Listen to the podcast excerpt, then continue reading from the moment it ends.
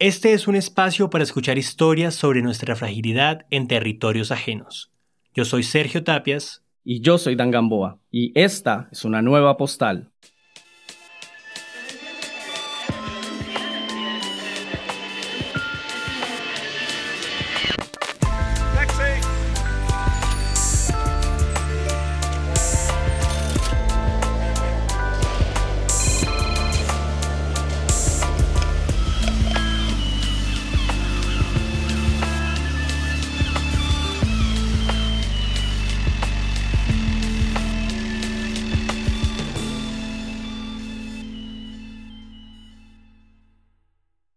Para este episodio de Postales hemos traído como presentadora invitada a Paulina Gallardo, periodista cuyo trabajo se enfoca en migración y feminismo. Todavía hoy es cotidiano encontrarnos con violencias y tabúes que conciben a las mujeres como seres débiles, incapaces de defenderse por sí mismas de los riesgos que implica viajar. Aún en la actualidad, cuando ven a dos mujeres viajando, se escucha decir que viajan solas, como si ellas de por sí no fueran suficiente compañía. Esas ideas, que ponen a las mujeres en lugar de dependencia, son tan cotidianas y están tan normalizadas que ni siquiera las vemos y mucho menos las cuestionamos. Prejuicios que nos nublan, miedos heredados, fantasmas que corroen nuestra propia fortaleza, nuestra capacidad de creer en nosotras. Nuestros miedos, sin embargo, no son ideas locas que llegan a nuestra cabeza. Hola, yo soy Carla Faxas, soy de República Dominicana y tengo 28 años.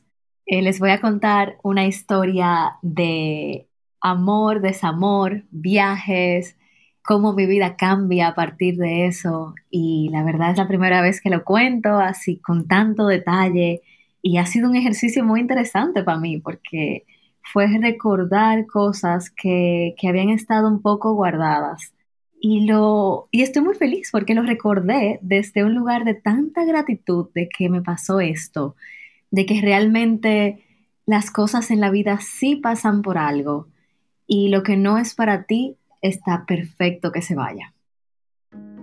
En 2016 conocí a un chico que tenía un sueño muy parecido al mío, que era viajar el mundo y viajar principalmente Latinoamérica, conociendo lugares y documentando. Mi sueño, bueno, toda la vida creo que ha sido el mismo, es documentar historias, contar historias de la gente y, ponerlas a la luz.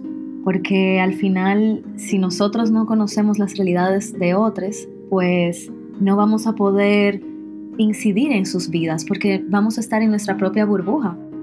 Y en ese momento ya habíamos empezado a salir y dijimos, ¿y por qué no hacer este viaje que tenemos planificado y que ambos queremos hacer, tal vez en etapas diferentes de la vida, pero ambos queríamos hacerlo.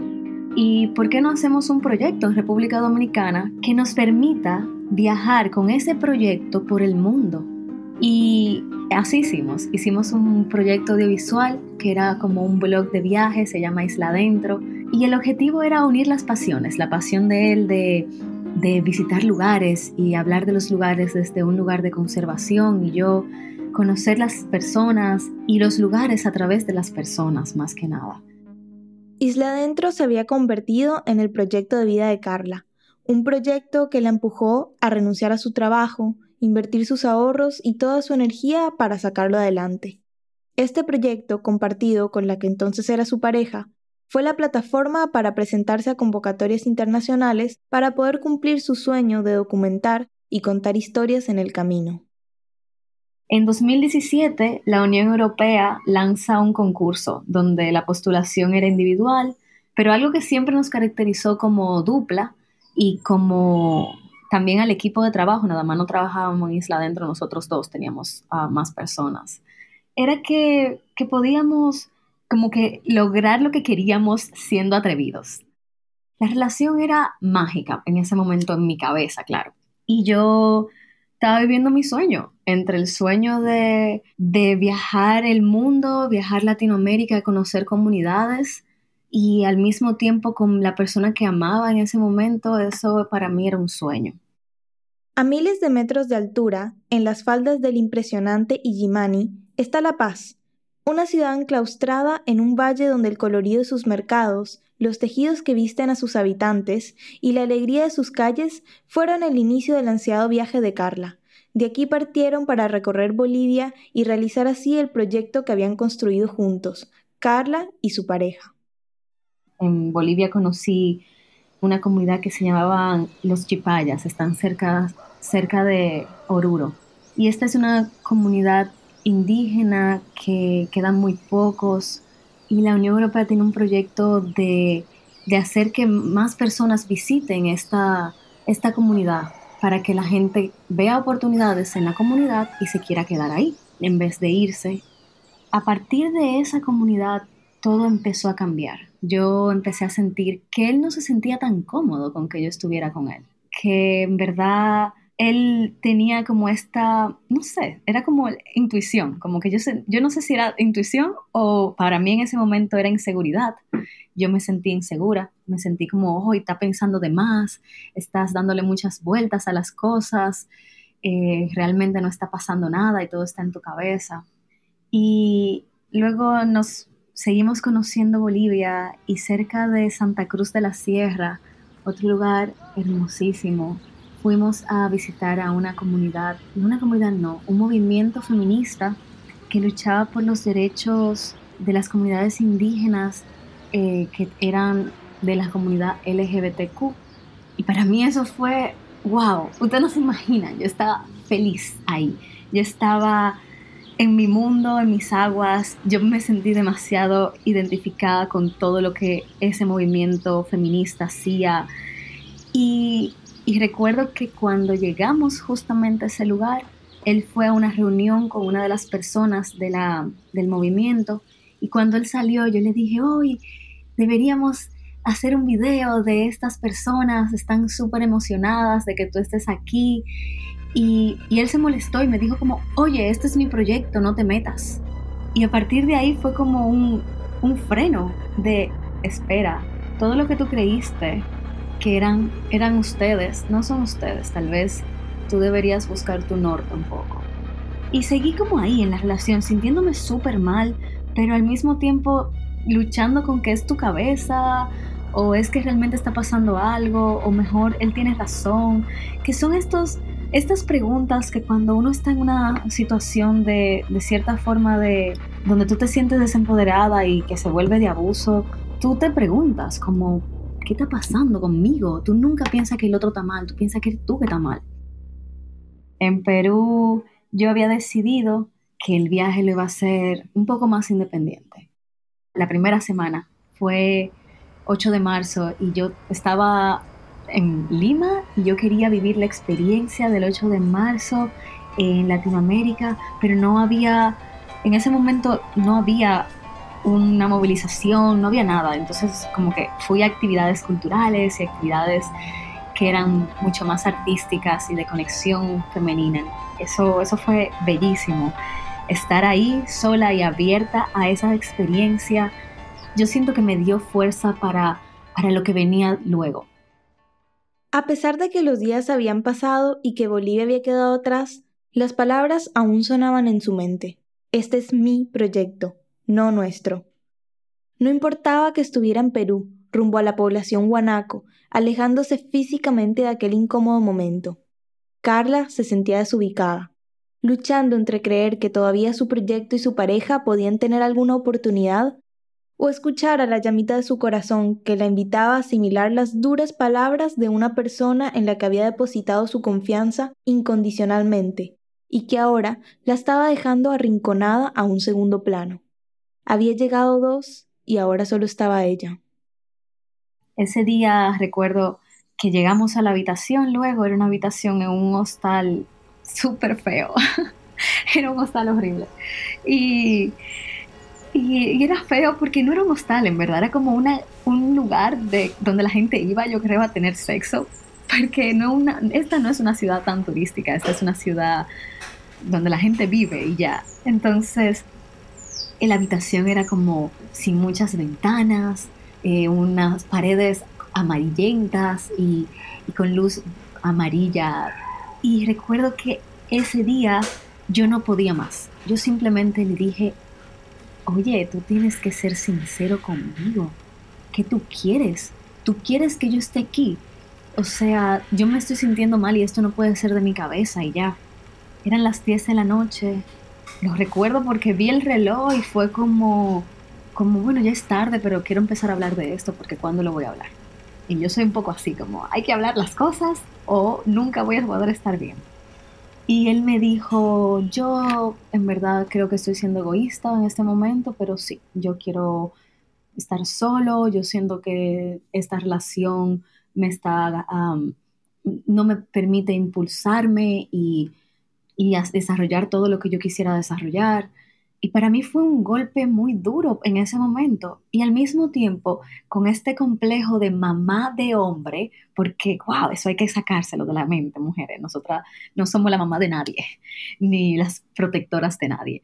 Yo le dije, yo, yo te entiendo. ¿Cómo que yo te entiendo? Yo tenemos dos años trabajando en un proyecto que lo único que te ha hecho es hacerte crecer y llevarte donde tú estás aquí hoy. ¿Cómo que yo te entiendo? Al otro día, el bus para yo volver a Lima salía a las 10 de la noche. Entonces yo pasé todo el día en esta habitación y ahí fue como, wow, esto está pasando de verdad. Y cuando, eso cuando yo me di cuenta de, lo, de la magnitud de todo lo que estaba pasando, de que yo había buscado patrocinios para estar ahí eh, con él, haciendo un proyecto audiovisual juntos, yo yo había puesto como todos mis ahorros y mi dinero en, confiar en este proyecto que creamos juntos y que las marcas nos conocían, conocía el proyecto como dos, no como uno.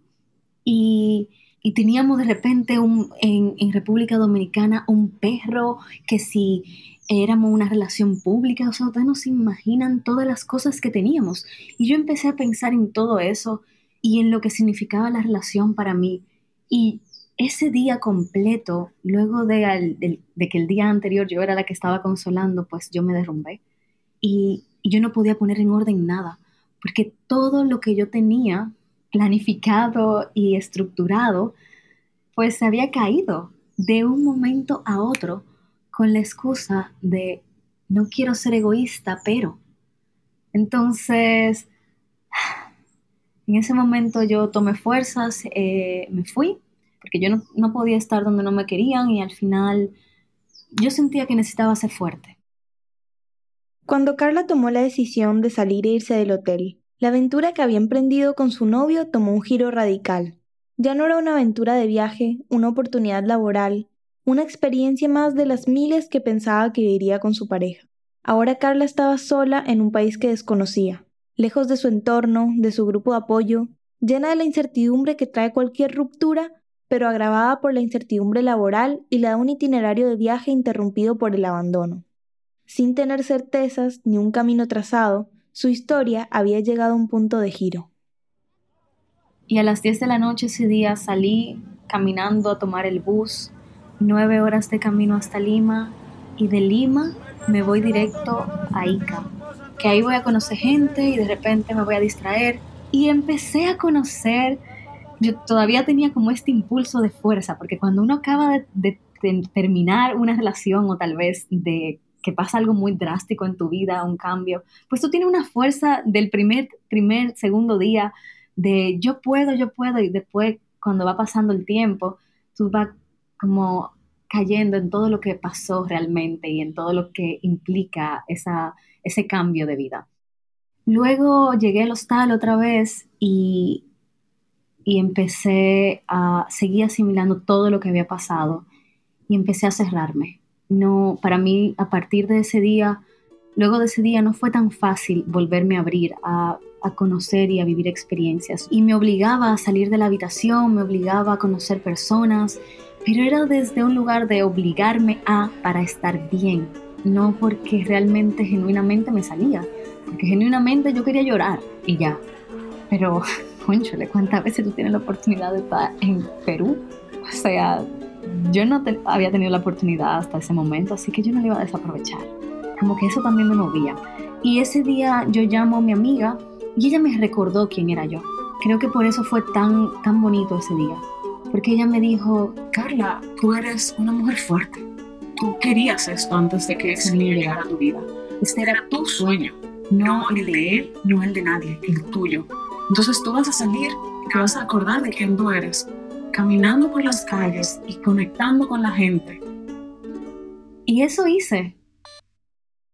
Mientras recorría Perú, llevando la contraria a su terapeuta, que a miles de kilómetros le recomendaba regresar a su país, Carla continuaba su trayecto fluyendo y recolectando historias. Entonces recibe una llamada que nuevamente la pondría frente a sí misma, a sus deseos, sus temores, sus sentimientos. Un robo en Lima haría que se cruzara de nuevo con su ahora expareja y pondría a prueba su capacidad de resiliencia. Compré un vuelo y de Cusco a Lima y le dije, ven, yo estoy aquí, vamos a resolver. Pero cuando yo llegué, él no me necesitaba, simplemente, y está bien, pero él no me necesitaba. Yo fui porque quise ir al final. A mí me hubiera pasado eso y yo me quedo en el aire, pero él no era yo, él no estaba en mi posición. Y nada, en Lima duré luego de esto unas dos semanas y me quedé en casa de una amiga, de una de mis mejores amigas, la misma que, que, me dijo, dio el consejo de tú eres una mujer fuerte, ella me consiguió que una amiga me alojara. Y eso también fue bellísimo porque ella, esa, esa amiga de mi amiga, se llama Soraya, Soraya me dio un espacio de, de poder pausar, asimilar todo, hacer un poco mi duelo y luego seguir. Entonces, en esa dormía en el sillón y ese sillón fue mi paño de lágrimas y fue también mi, mi no sé, mi cama para decir arranque, tome impulso y váyase. Creo que esa segunda visita a Lima me enseñó mucho, me enseñó que, que tengo que cuidarme, que ser vulnerable no me hace débil y que aunque yo quiera estar para la gente, tengo que saber cuáles son mis límites y los de las personas. Una pausa y volvemos. No olvides suscribirte para recibir nuevos episodios de Postales. With the Lucky Land slots, you can get lucky just about anywhere. This is your captain speaking. Uh, we've got clear runway and the weather's fine, but we're just going to circle up here a while and uh, get lucky. No, no, nothing like that. It's just these cash prizes add up quick. So I suggest you sit back, keep your tray table upright, and start getting lucky. Play for free at LuckyLandSlots.com. Are you feeling lucky? No purchase necessary. Void where prohibited by law. 18 plus terms and conditions apply. See website for details. Me junté con una persona que habíamos conocido uno de los días que habíamos salido juntos por un barrio que se llama Barranco en Lima, que es como el barrio colonial. Y y nos juntamos y este chico me dijo, bueno, ya que estás en Lima de nuevo, pues vamos a vernos y te llevo a conocer algunos sitios típicos. Y sí, realmente me llevó a conocer sitios típicos y en un momento que fuimos a cambiar de actividad, él me dijo como, bueno, vamos, acompáñame a mi estudio, vamos a buscar algo rápido y luego seguimos a tal sitio. Y como que yo sentí que yo no debía ir al estudio, pero yo dije, ay, de nuevo estás exagerando las cosas y, no, no, estaba exagerando nada. Él en ese estudio trató de, tocarme, trató de, por suerte yo tenía internet, no sé si yo le había pedido la clave antes del internet del sitio, qué pasó, pero, pero pude pedir un Uber y decirle no me toques, no, no te acerques a mí y yo me voy.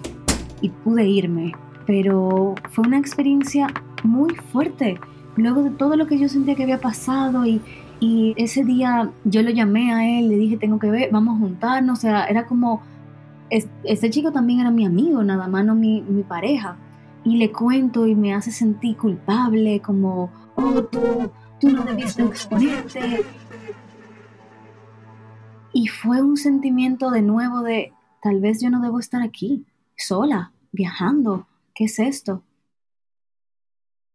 vuelvo a casa de Soraya, vuelvo a mi sillón, me empiezo a conectar con estas mujeres que vivían con Soraya, que eran mujeres que también habían pasado muchas cosas, que eran mujeres muy fuertes, que aunque en, ese momento recuerdo que había una también pasando un duelo de una relación que había terminado y, y pudimos apoyarnos las dos y llorar juntas.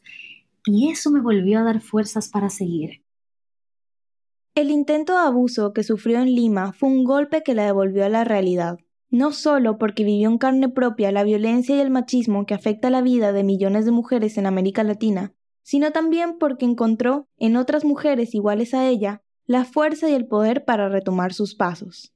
Carla regresa a Cusco, a la legendaria ciudad de los incas, y sola emprende una aventura de redescubrimiento personal, que le acercó a conocer a más personas como ella, en lugar de replegarse, estaba abriéndose a nuevas experiencias, para tener la fortaleza de seguir caminando y continuar su viaje.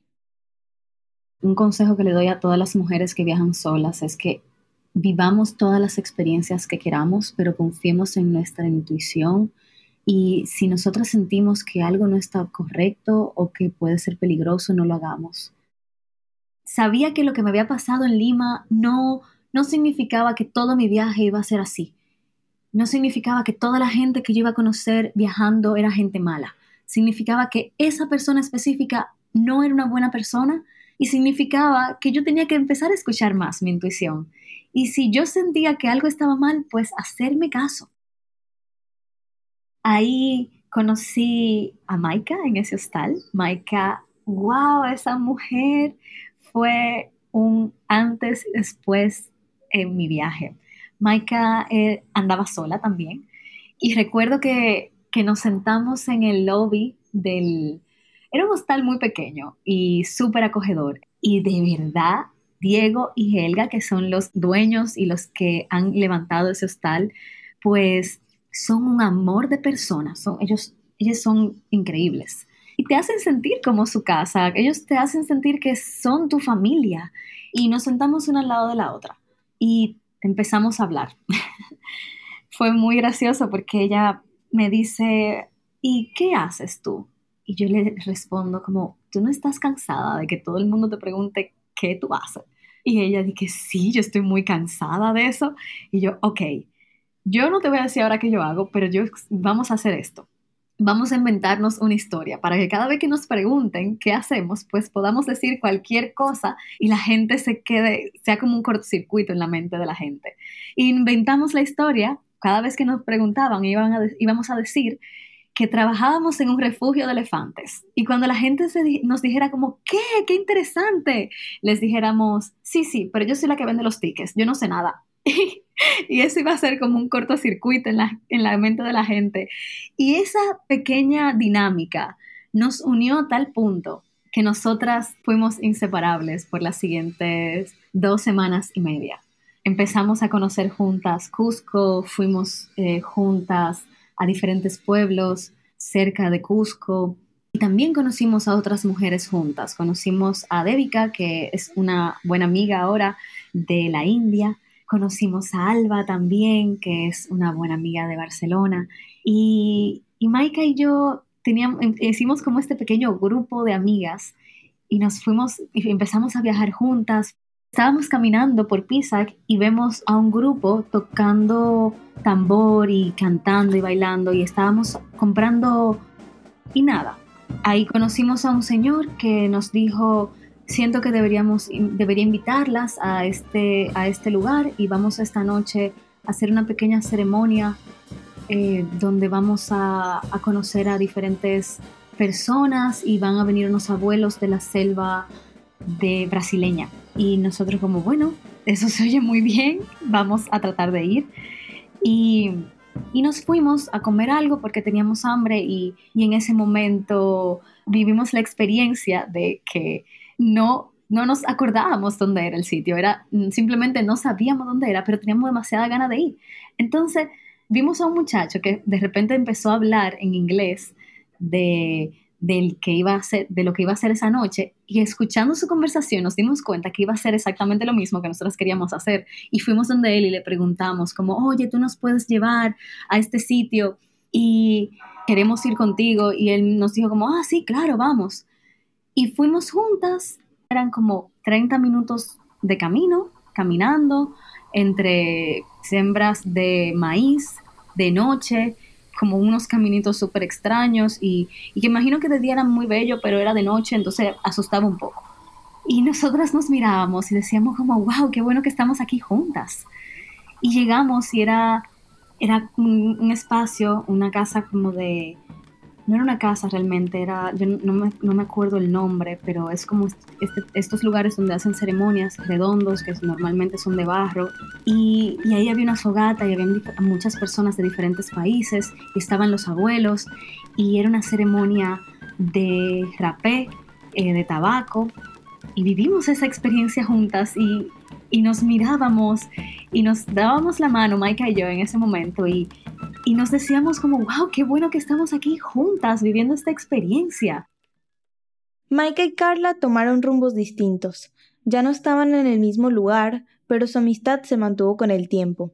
Después de Perú, Carla viajó a Estados Unidos, donde decidió regresar a casa y empezar, con lo que quedó de sus proyectos inconclusos, uno nuevo, personal, con el sabor impreso de la experiencia y el aprendizaje ganado en los Andes, mientras conocía más mujeres que iban tejiendo su red de soporte. Y a partir de eso, todo siguió fluyendo como tenía que fluir.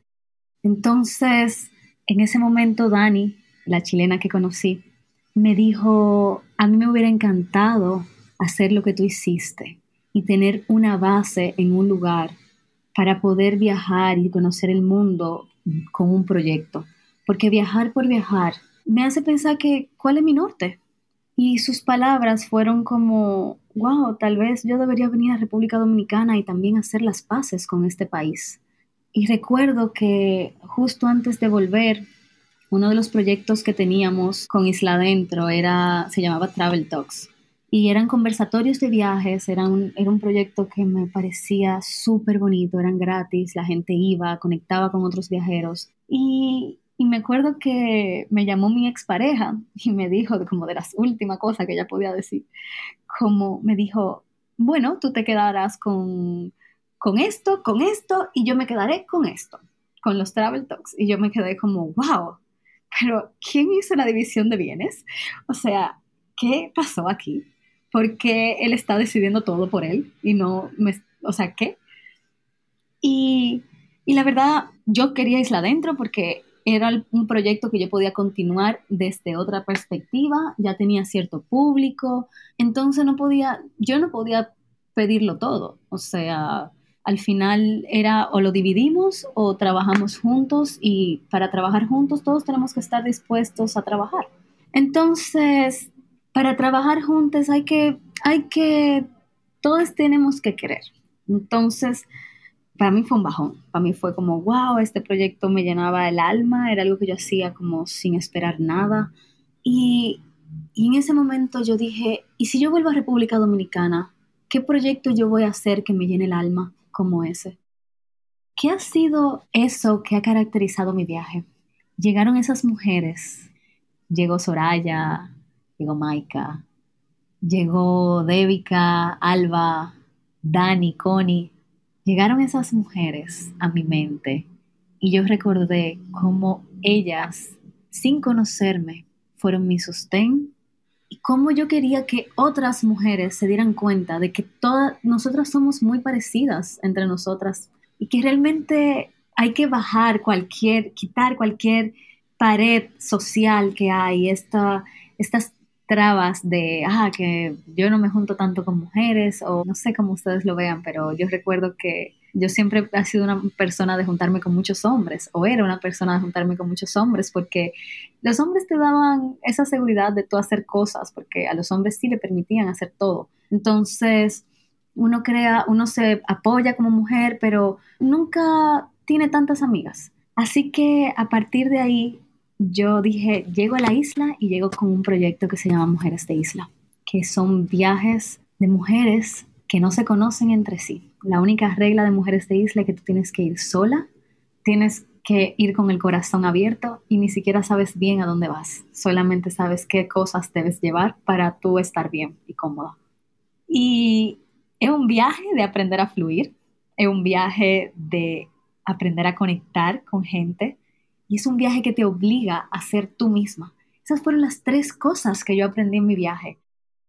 Mujeres de Isla fue la fortaleza que Carla construyó para reencontrarse y buscar con otras mujeres el amor, la alegría, la confianza, el poder de saberse completa. con ella y con sus deseos, con ella y con sus sueños, con ella y con muchas mujeres más, solidarias, hermanas, compañeras, amigas. Sin preverlo, el día en que quedó sola fue el día en que por fin pudo ser consciente de sí misma, y en la compañía, el apoyo y la protección de otras, nació un nuevo proyecto, vivaz y lúcido, pero por sobre todo propio. No fue fácil volver a la isla, no fue fácil volver a, levantar todo lo que en, un, en una noche en Huánuco se, se destruyó. Mujeres que me estén escuchando, de verdad que esto me hizo ser una mujer más fuerte, esto me hizo tocar fondo donde yo nunca en mi vida había tocado fondo, esto me hizo cuestionar mi vida al punto de que el día de hoy yo siento que estoy renaciendo otra vez, que por fin estoy en este lugar de, de gratitud, de entender que cada cosa que pasó fue para yo poder hacerme más fuerte y que mis proyectos fueran más desde el corazón y míos, sin depender de nadie. Mis sueños son conectar personas, conocer personas, documentar sus historias y eso estoy haciendo por mí, sin un hombre que esté ahí dando la cara por mí en las empresas. Esto no fue fácil, fueron muchos, muchos no al verme sola llegar a una reunión y ahora son muchos sí al ver cómo sola yo saqué estos proyectos adelante y las puertas se siguen abriendo. También hacer Mujeres de Isla, que, que es un proyecto que todas las mujeres que participan en él, en estos viajes, yo no siquiera, me encantaría que ustedes algún día escuchen a alguna mujer de Isla hablar de su experiencia, porque al final yo soy la facilitadora del viaje, yo no puedo hablar de la experiencia, pero ellas, para ellas es increíble y me lo dicen, los testimonios son de yo nunca pensé que podía conectar de esa manera con mujeres que yo no conocía. Y sí, para eso estamos, para hacer apoyo entre todas. Esa idea de viajar en aquel momento por Latinoamérica contando historias sigue muy viva en mí. He seguido viajando y documentando historias. Eh, esa idea de que yo quiero dedicar mi vida a esto sigue ahí. Y todos esos sueños que yo tuve antes de esa relación, que en algún momento se vieron distorsionados por el dolor, son los que hoy me siguen moviendo. A veces el mundo parece que se va a acabar, pero la verdad que, que no, que tal vez se acaba, pero para darle paso un nuevo mundo para ti. Y que no se nos olvide, nada más no es unirnos para, para conectar con nosotras, también es unirnos para luchar para que las realidades de otras mujeres cambien. Carla trabaja día a día conectando viajeras, contando sus historias, creando espacios de encuentro y búsqueda personal para mujeres a través de viajes agradecida de haber coincidido en el momento y el lugar preciso con aquellas personas que fueron su espejo y le mostraron la fuerza que tenía. Gracias a todas las personas que nos escuchan. Pueden encontrarnos en las redes sociales como Postales Pod. Para escuchar el resto de los episodios, pueden visitar caracolpodcast.com o usar la app de Caracol Radio. También estamos en Spotify, Apple, YouTube o en tu plataforma de podcast preferida. Para más información, pueden entrar a postalespot.com. De parte de Ariel, Dan, Catherine y Sergio, un abrazo y hasta la próxima postal.